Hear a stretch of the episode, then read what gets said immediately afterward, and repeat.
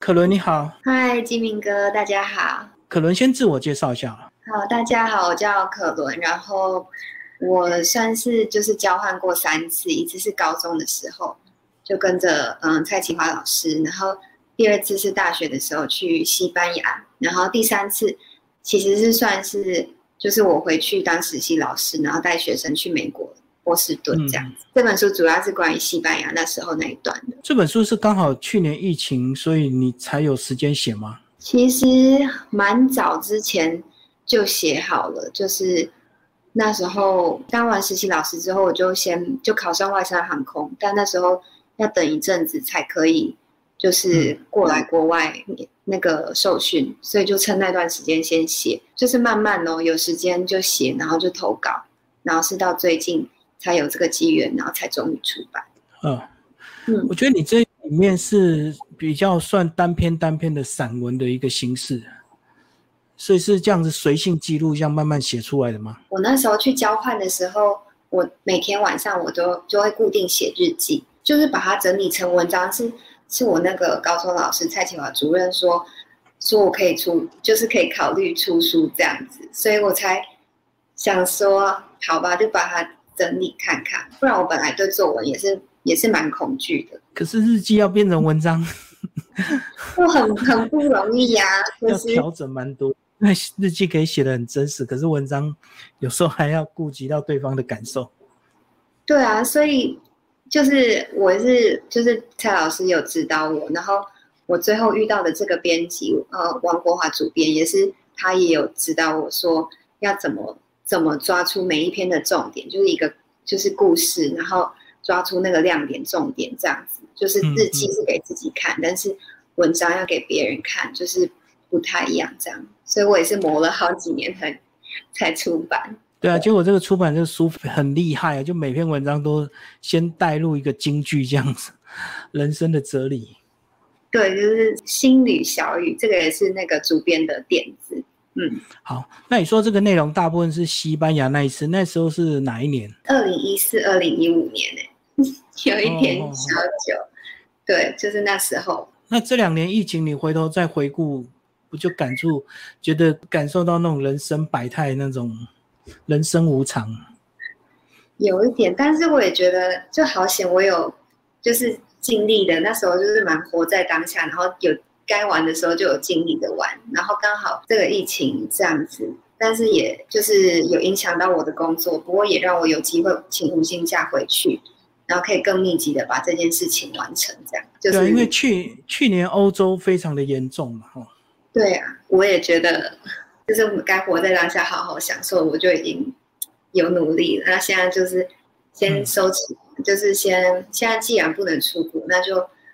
就是把焦点放在我们现在可以专注做的事情，然后等又可以出国之后，就是再再再去玩一波这样。所以应该也蛮有点庆幸啊，说至少 在疫情前你总共去了三遍这样。其实二零一九年因为我工作的关系，所以我也飞来飞去，所以就是也过得蛮精彩、蛮充实，就是到处找我的世界各地的家人啊，然后朋友，然后也去了不同的国家。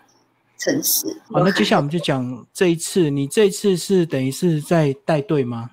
带学生去游学？我最近的这一次，那个算是一七年吧，那时候是实习当实习老师，然后就是，呃，因为那个出国期间是过年的期间，然后可能老师们有一些就想说过年想待在家，所以我就有这个机会带一些学生，然后跟我的国际教育组组长一起，就是去 Boston 这样。我这样讲不是因为你最菜，所以 你被迫过年要带队，很多人不愿意，对我不知道，但我没有这样想，我只觉得哇，好开心啊，可以可以去美国，然后就是顺便也了解一下那边，如果就是教中文的环境啊，然后波士顿也是算是知识分子蛮多的地方，就觉得嗯。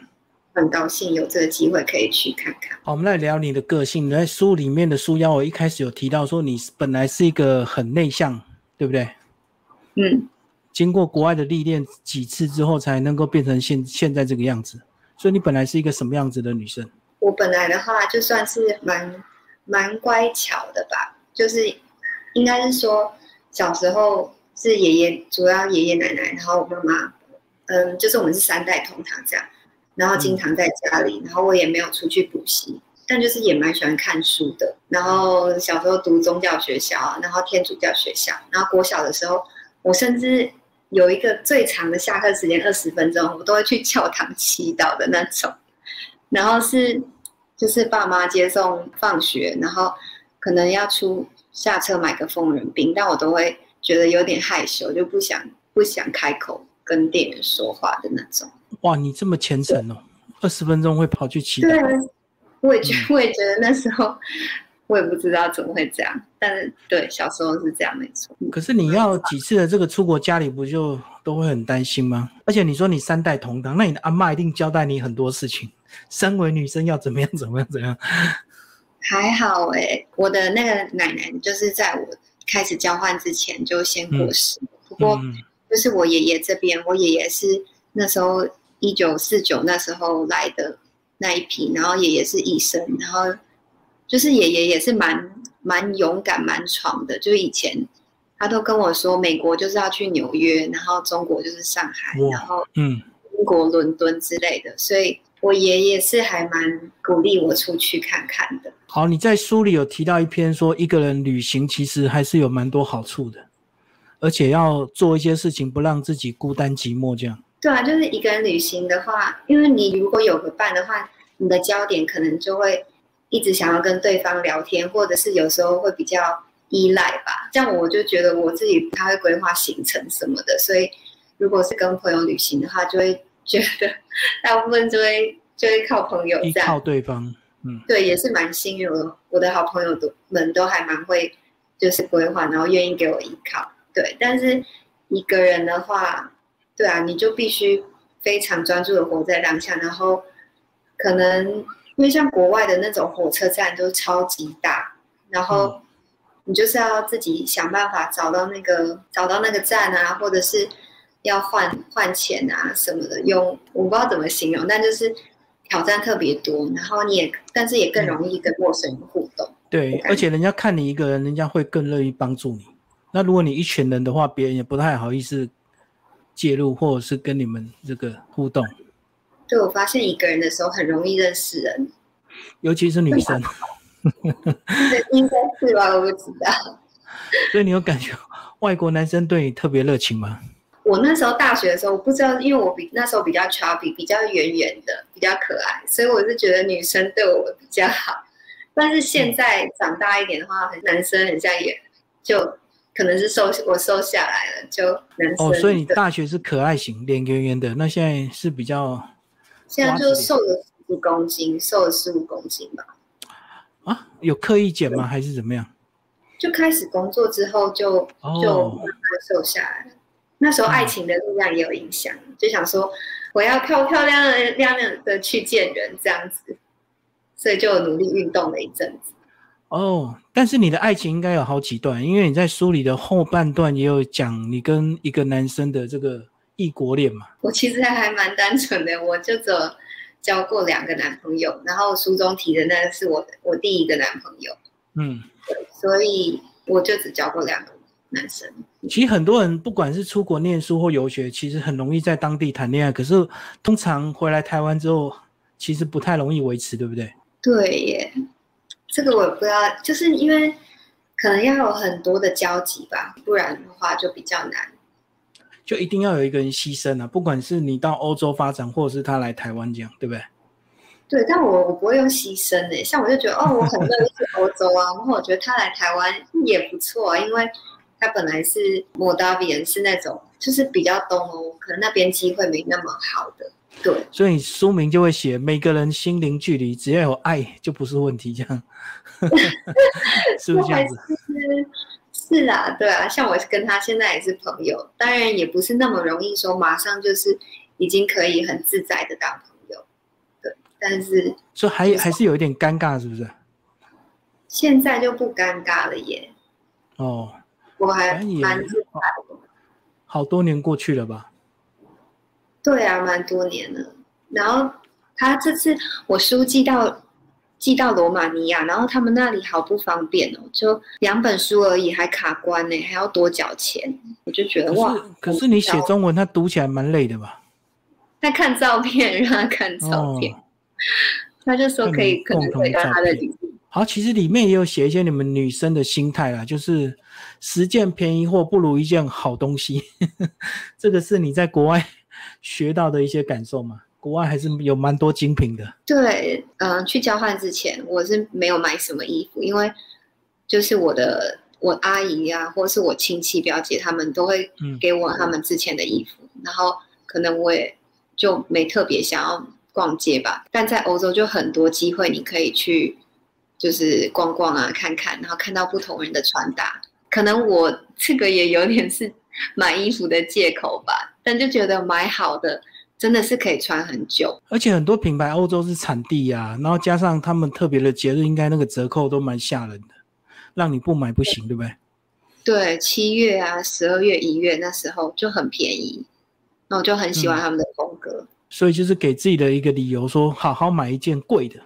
不要买一大堆地摊货，就嗯，就都有吧。我觉得是事实，但是也是替自己找找理由。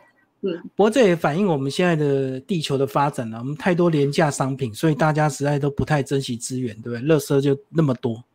对，一方面我也是觉得这样应该是对环境比较好吧，就是少买一点衣服，然后你买了一件，就是你会很喜欢，然后又经常穿，就这样。所以每个人的衣柜。几乎只有前面常常在穿，其他都是很少在穿的。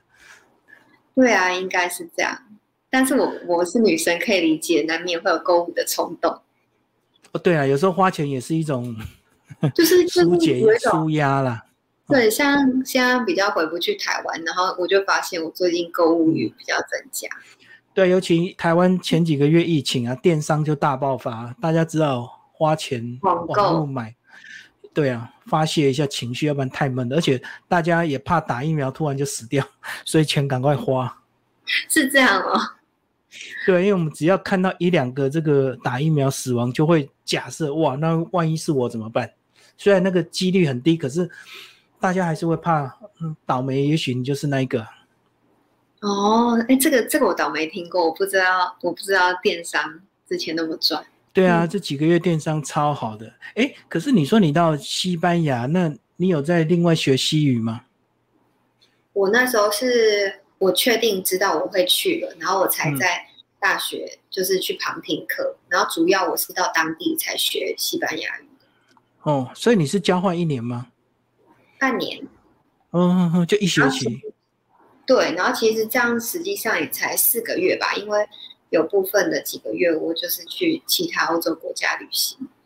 嗯，哦，所以等于是你们是对等交换，对方学校有一批人来台湾，就对。嗯，那时候我们就是去西班牙的，只有三三个吧，还四个。那你们感情有特别好吗？还不错啊。我我其实就是我那个好朋友安琪，就是他那时候跟我讲，我本来那时候大三，我觉得有点忙，然后已经就是社团。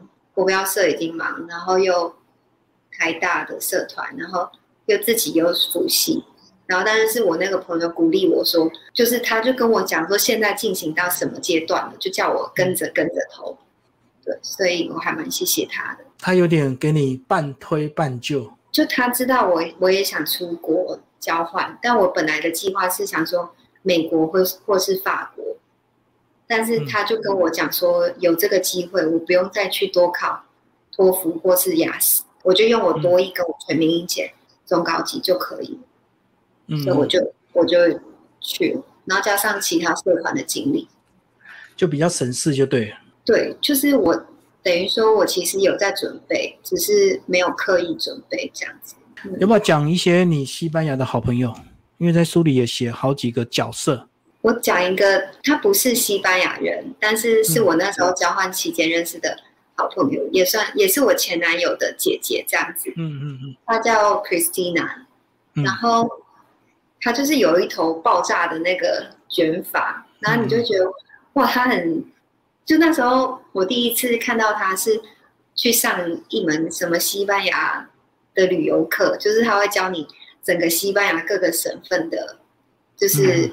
旅游的重点是什么？然后他那时候就一直举手，一直问问题，然后我就想说，哇，这个女的怎么就觉得她很积极，然后很嗯热情，对，然后就还蛮幸运，之后就跟他认识，然后发现他的个性就蛮有趣的，就是其实跟我们跟我们的文化比较接近，就觉得他可以保守，但也可以开放。所以你现在还跟他保持联络就对了。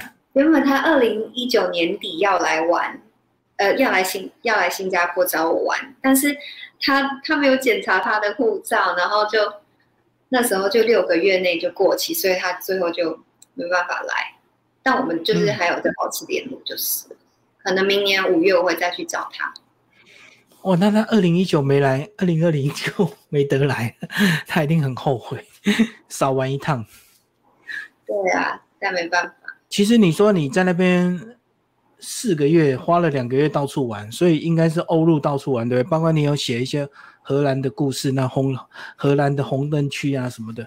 到处玩，其实我也没有到说很到处玩，我都是以说我那边有朋友的地方为主，找朋友为主，顺便对，然后这样比较省钱，是不是？住宿，呃，的确比较省钱，然后刚好也可以体验比较。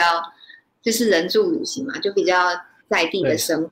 就我跟着他们去上学，然后他们上课，我可以进去我就进去，我不可以进去我就去图书馆，或者是他他有跟他朋友们聚会，我就就一起去了，然后跟他们回家什么的，嗯，还蛮好玩。而且有当地人带，其实会更深入了哈，就不会只看大景点或观光景点这样。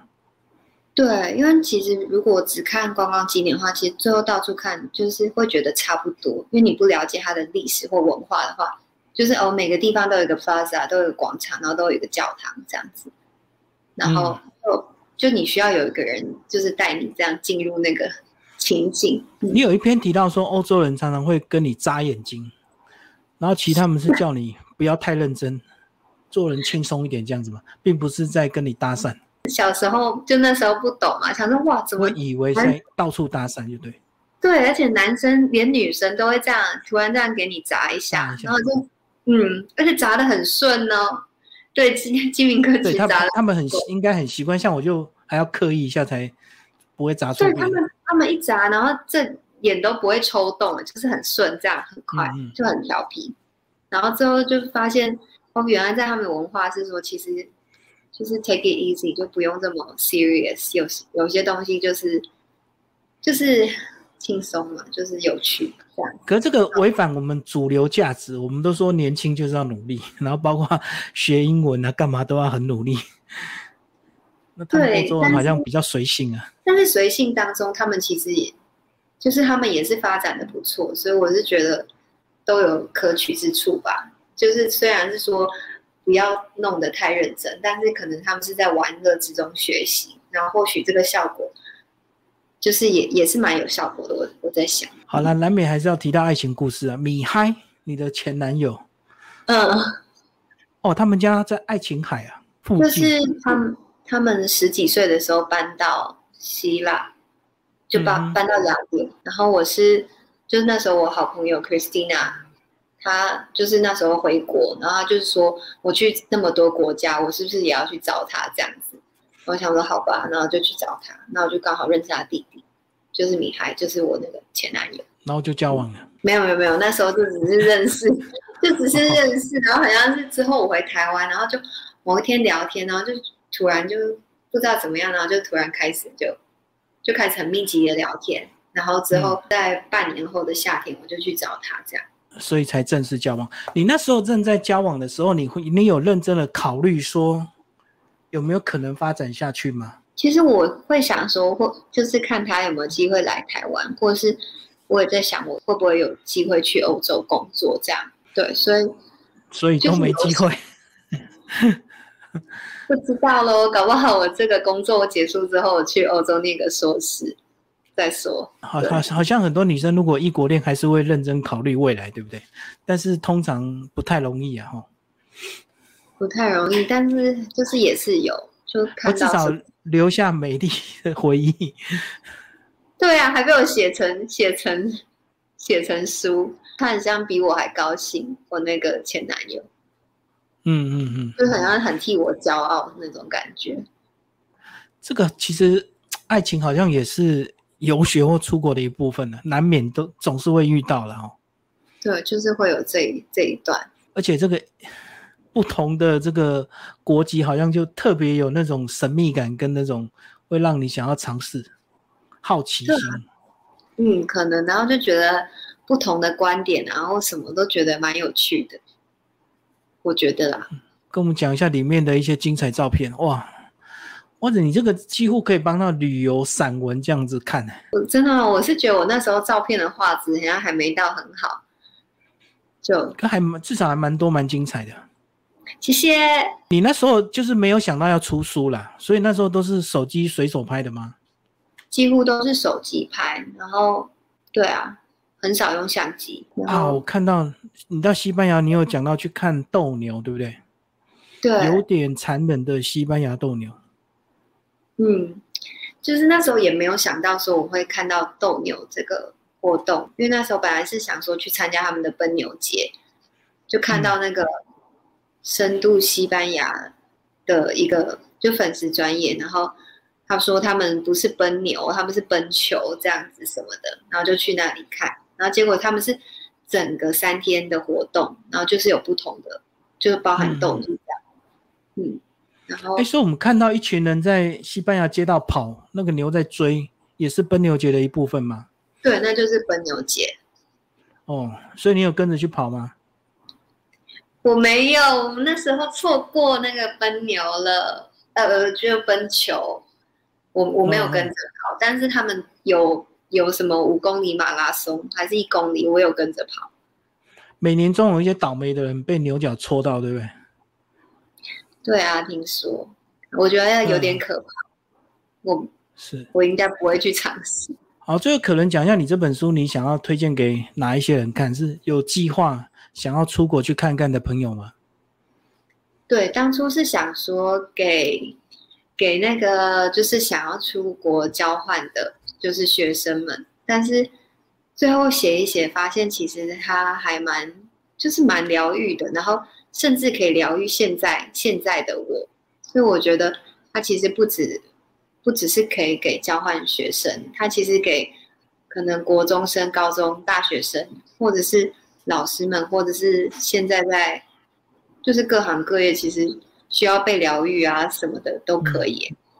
对，就是学生旅行疗愈，嗯，都年轻好像一定要出去走走看看哦。你觉得你这三趟这样子有没有对你哪一些的一些？想法后来有一些改观，嗯，让你现在能够在外商航空工作吗？对，可能是我像我里面有提到有一个比较特别的经历，一个叫就是我我很像是用 M 来称呼他，就那时候是在雅典的旅行的时候碰到他的，然后他就很很奇妙，他是说他在南美洲念电影，然后拍了几年电影之后。大就是念电影的大学，然后又跑去跑回瑞典念医学院，然后又要当医生，所以那时候是我第一次发现说哦，原来原来可以这样子这样子用，原来你不不用说你大学读什么，你出来就是一定要照着这条路这样一直走下去，就其实是有很多的那种组合的，然后就是看你要怎么走，就是一个大方向咯。你自己有可能在转弯绕到下一个工作吗？我觉得有诶，我我不知道我会不会转回去当高中老师，或者是再去欧欧洲或英国工作，就是进入可能其他的职场尝试看看。我就是先保持开放了，因为我觉得世界很大，很还有很多。可以探索。好，最后可能讲一下帮你写专文推荐的两位，包括你的老师，对不对？蔡启华以及呃杰律。对，蔡启华老师就是我的高中的英文老师，就是，嗯，然后我也当他的英文小老师这样子。然后他就是带着，就是那时候他在课堂上其实就跟我们讲蛮多职场啊、人生上面的事情。然后其实我每次都听得很很入迷，这样。然后我毕业之后，老师就开始出书了，然后我就觉得哇，很不可思议，就是老师在教我们，但他同时也在实现自己的梦想，然后甚至最后他出那本写作吧，就是你值得被看见，然后刚好我回来，然后他又鼓励我，鼓励我也出书，对，所以是有蛮大的贵人。嗯，是。然后另一位杰利是我那时候去瑞士自助旅行的时候，就是在路也是在路途上呃认识的外语领队。对，然后那时候只觉得哇，他都笑得很灿烂，然后就一边帮他的嗯客人客人们就拍照啊什么的，然后就一边跟我分享他的经历。就他也不只是外语领队，他本来也是在还不错的企业工作，然后出来，然后还会开课，然后也会上节目，也有出书。你说他还拿单眼帮客人拍耶？